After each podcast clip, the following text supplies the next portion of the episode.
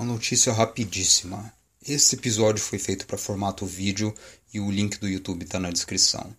Isso é porque nós mostramos algumas estatísticas, trechos de programa de TV, coisa do tipo. Então tem dois trechos breves retirados de TV que estão em inglês e só na versão do vídeo você vai ter legenda. Mas mesmo que você não entenda inglês, eu comento o que foi dito logo em seguida e vai dar para entender tudo.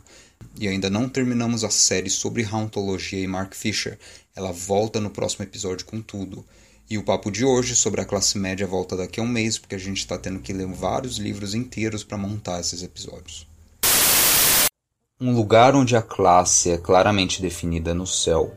Nos anos 80 e 90, companhias aéreas reordenaram seus aviões de forma a espelhar o que estava acontecendo no resto da sociedade, quer dizer, na sociedade lá embaixo.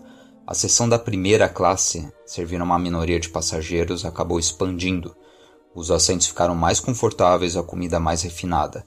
Enquanto isso, na traseira da aeronave, a classe econômica ficou mais abarrotada e até os amendoins que serviam desapareceram. E agora sua viagem é até mesmo interrompida para anúncio de venda de bugigangas que vão desde perfume a travesseiros de pescoço, como se estivessem tentando te garantir uma experiência exclusiva de um trem lotado que você pega de segunda a sábado. Curioso aqui é que quando desembarcamos e voltamos para a vida normal, a maioria das pessoas se irrita ao ouvir falar de classe.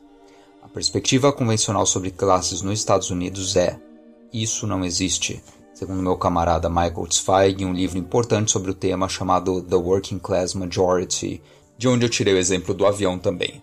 O livro desafia tal perspectiva, mas não sem apresentar um monte de estatística oficial e vasculhar o motivo de tanta gente fingir que classes sociais não existem e não definem a vida de todo mundo.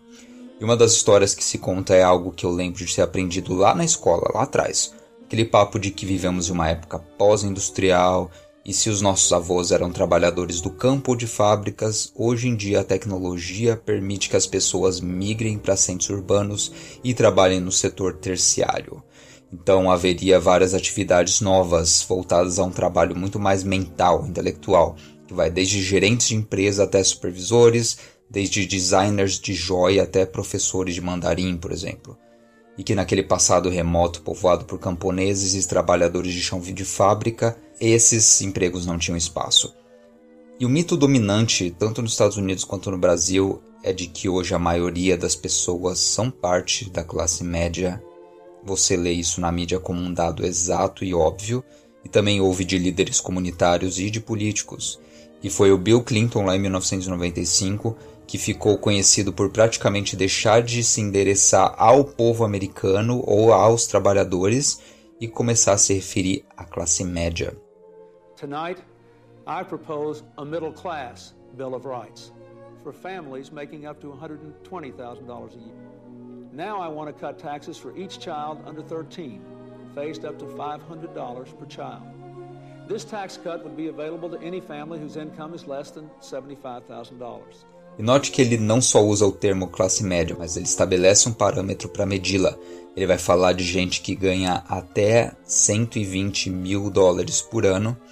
E mais para frente ele menciona gente que ganha menos de 75 mil como alvos de benefício. E note que ele não se refere a esse segundo grupo como pobres, como classe trabalhadora, e a gente vai ver como isso é proposital no discurso político depois de certa época. Porque falar sobre pobres é mal para os negócios.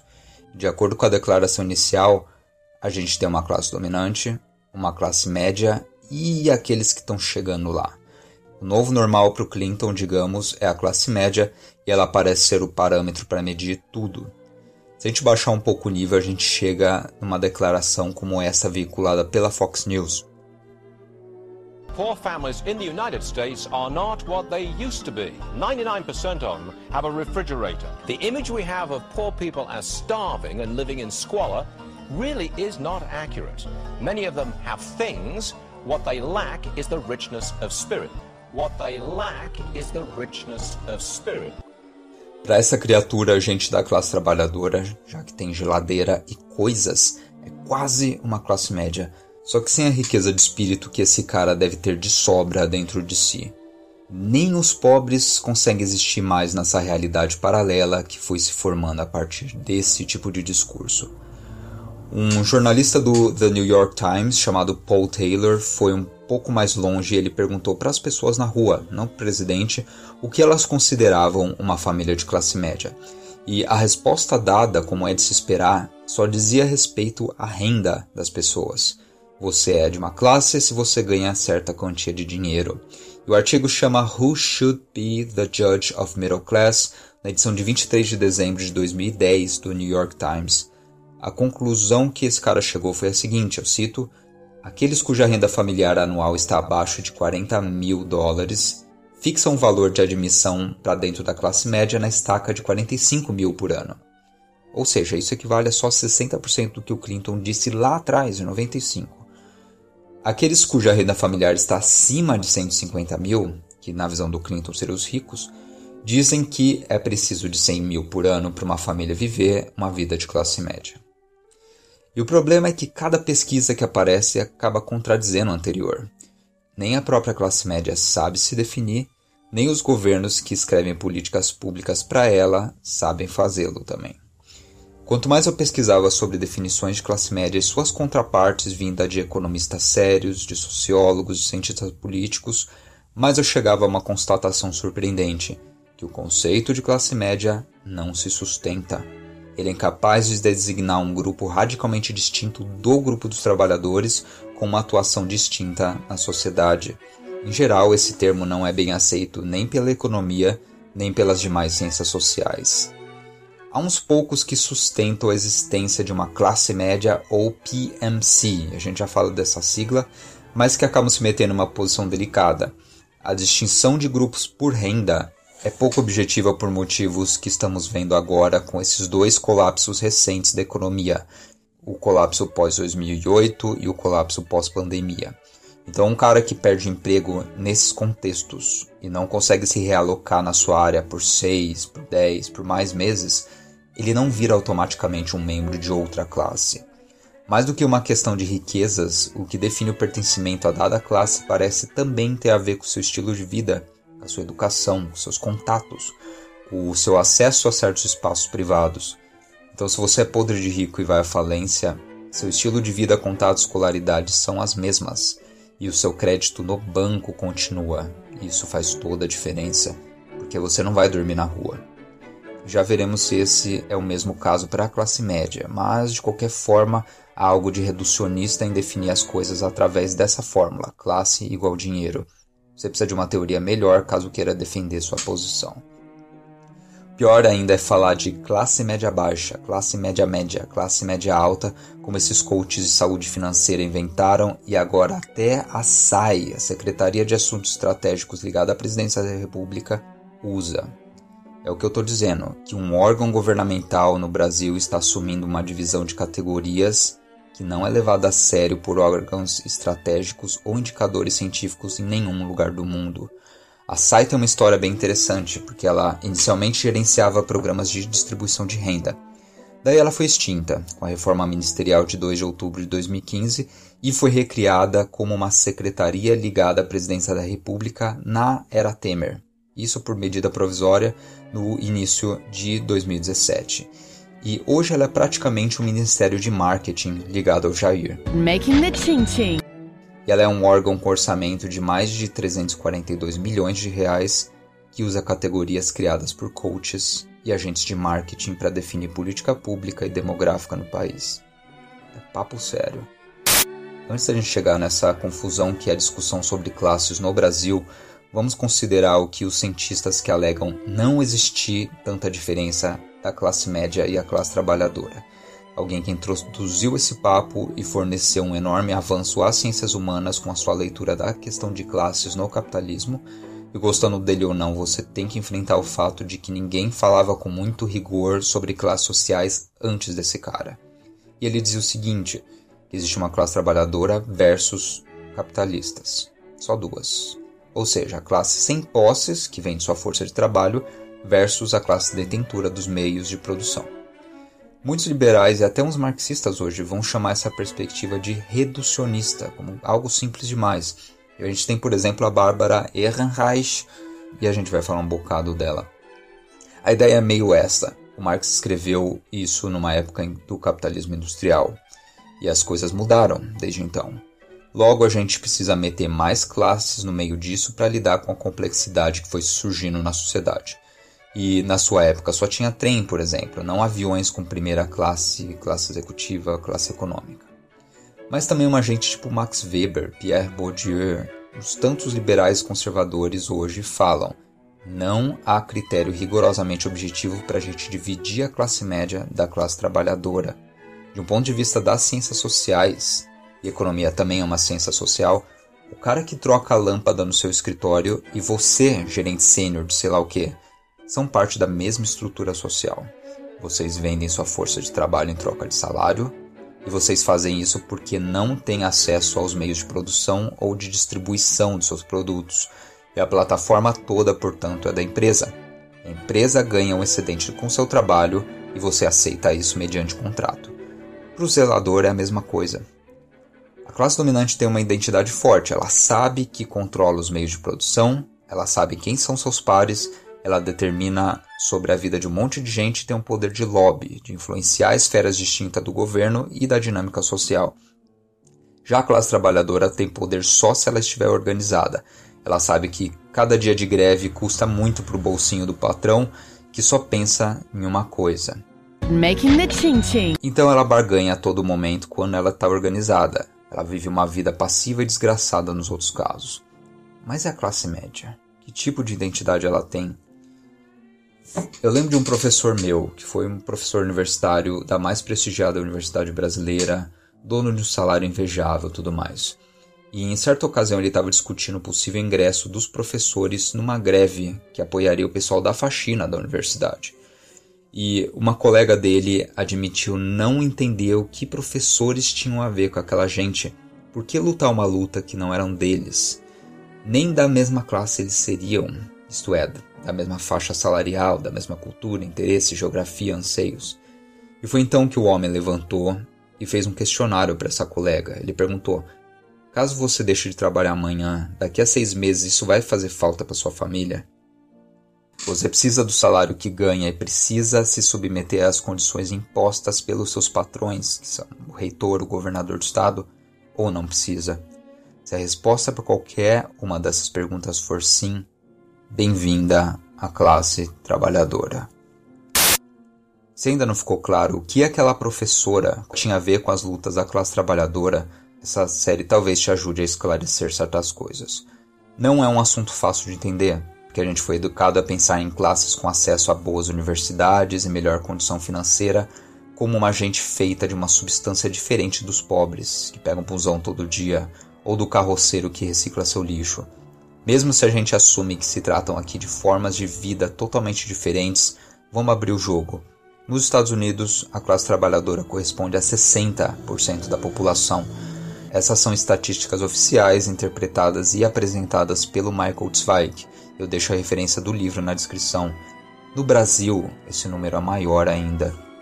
Já a classe capitalista, a gente não falou deles tanto, e que são os donos das coisas, não o dono da vendinha da esquina, mas gerentes de alto cargo, de multinacionais, por exemplo, ou de empresas de estação de petróleo, gente que faz dinheiro de verdade.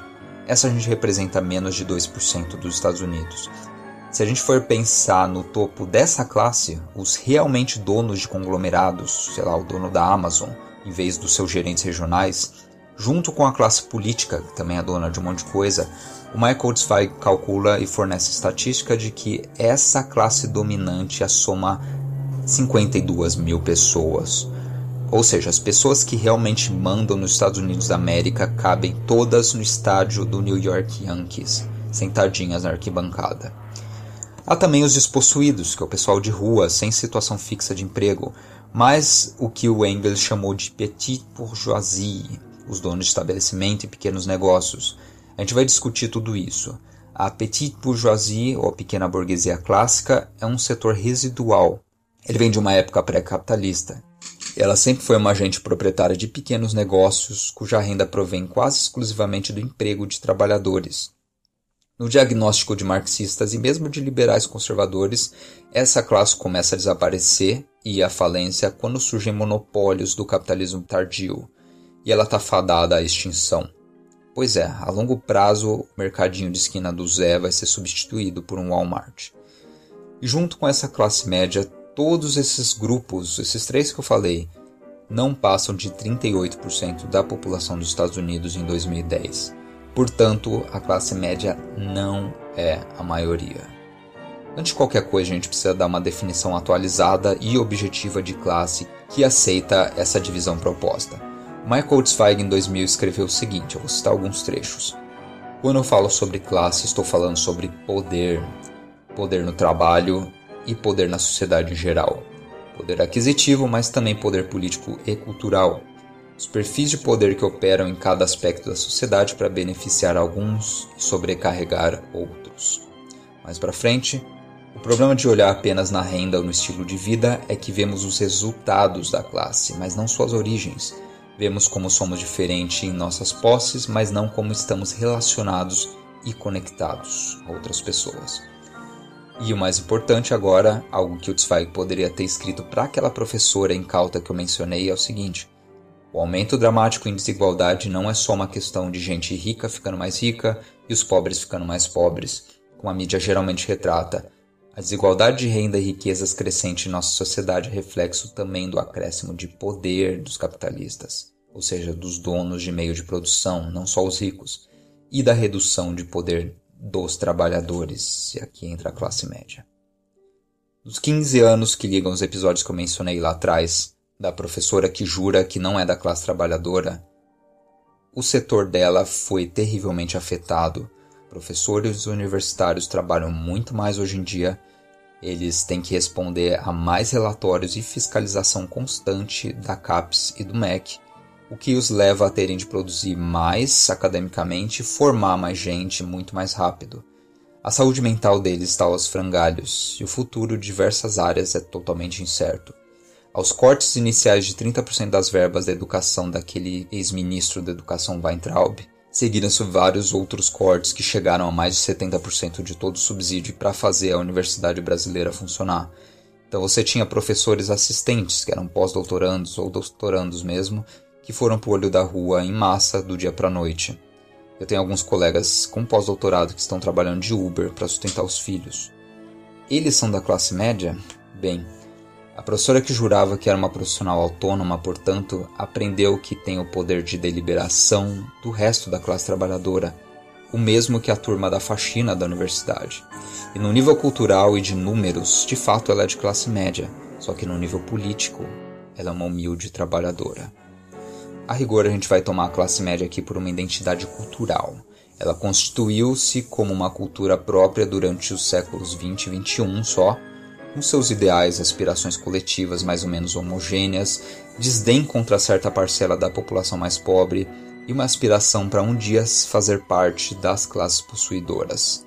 Você tem uma perspectiva privilegiada dessa cultura de classe média quando você vê as pessoas se ocupando de comentar as conquistas financeiras do Neymar, ou o preço do relógio do Faustão, ou a porra do carro novo que a Tesla lançou e você demoraria cinco milênios para juntar o dinheiro e comprar.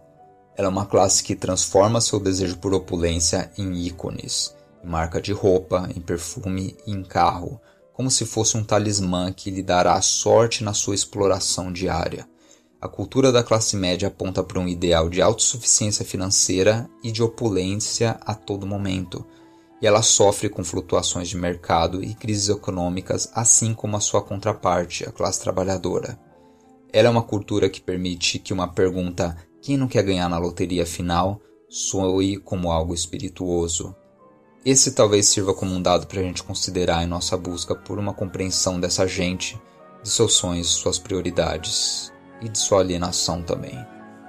As pessoas batem no peito dizendo que são da classe média, afinal, e quem sou eu para questionar isso e misturá-la aos trabalhadores? Mas esse é um caso correlato ao de uma criança de quinta série que come catolta de nariz, mas decide bater no peito para dizer que já é grande. Assumindo ser adolescente, ela começa a fazer coisas de adolescente, a se vestir como adolescente, mas tudo não passa de um simulacro, de uma forçação de barra.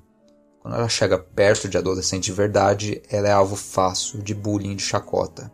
E pois é, nessa série tentaremos mostrar que quando o assunto é posição social, Dizer que você é partidário de uma cultura sem que isso corresponda à realidade objetiva de sua posição de poder é o mesmo que dizer que você está sendo enganado que você está se enganando.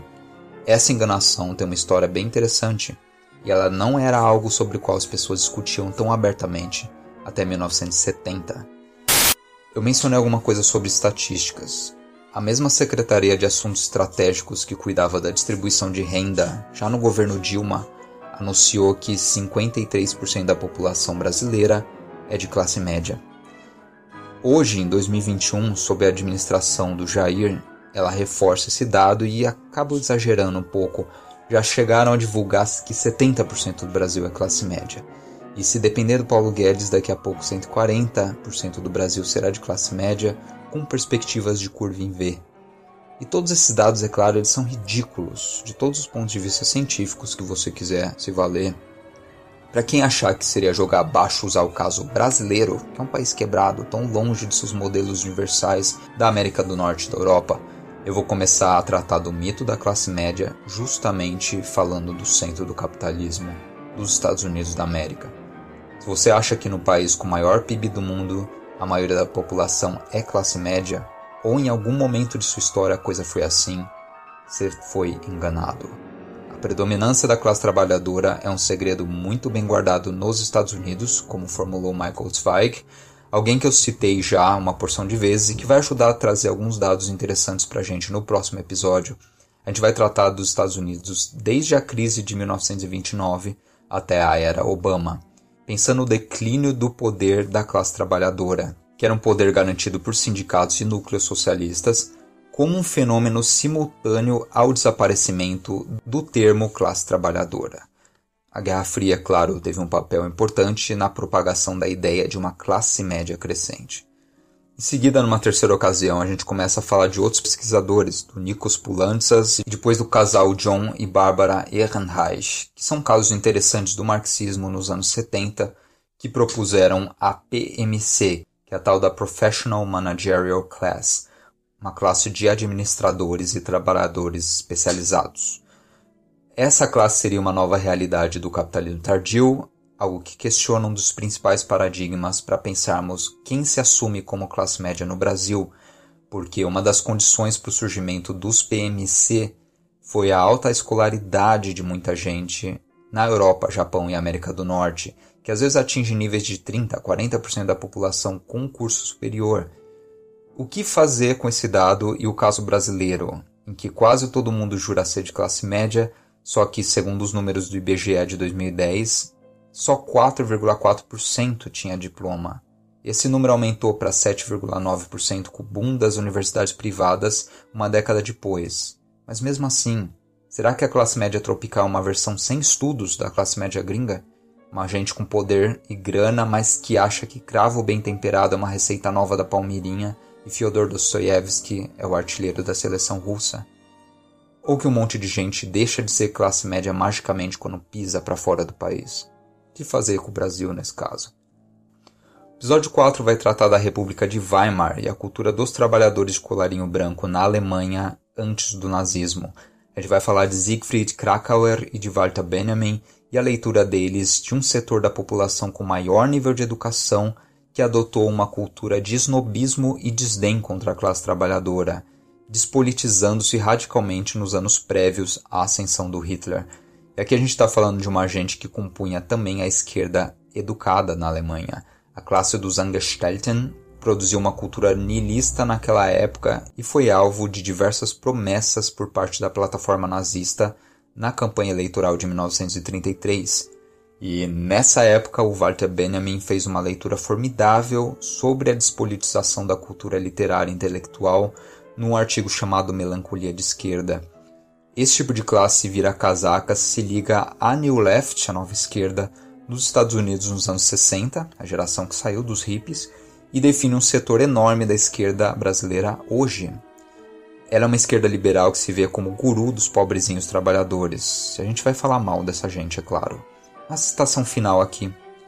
Classes são grandes grupos de pessoas que se diferem uma das outras pelo lugar que ocupam em um sistema de produção social historicamente determinado, por sua relação, na maioria dos casos fixada e formulada por lei, com os meios de produção, por seu papel na organização social do trabalho e, consequentemente, pelas dimensões da parcela da riqueza social de que dispõe e o modo de adquiri-la.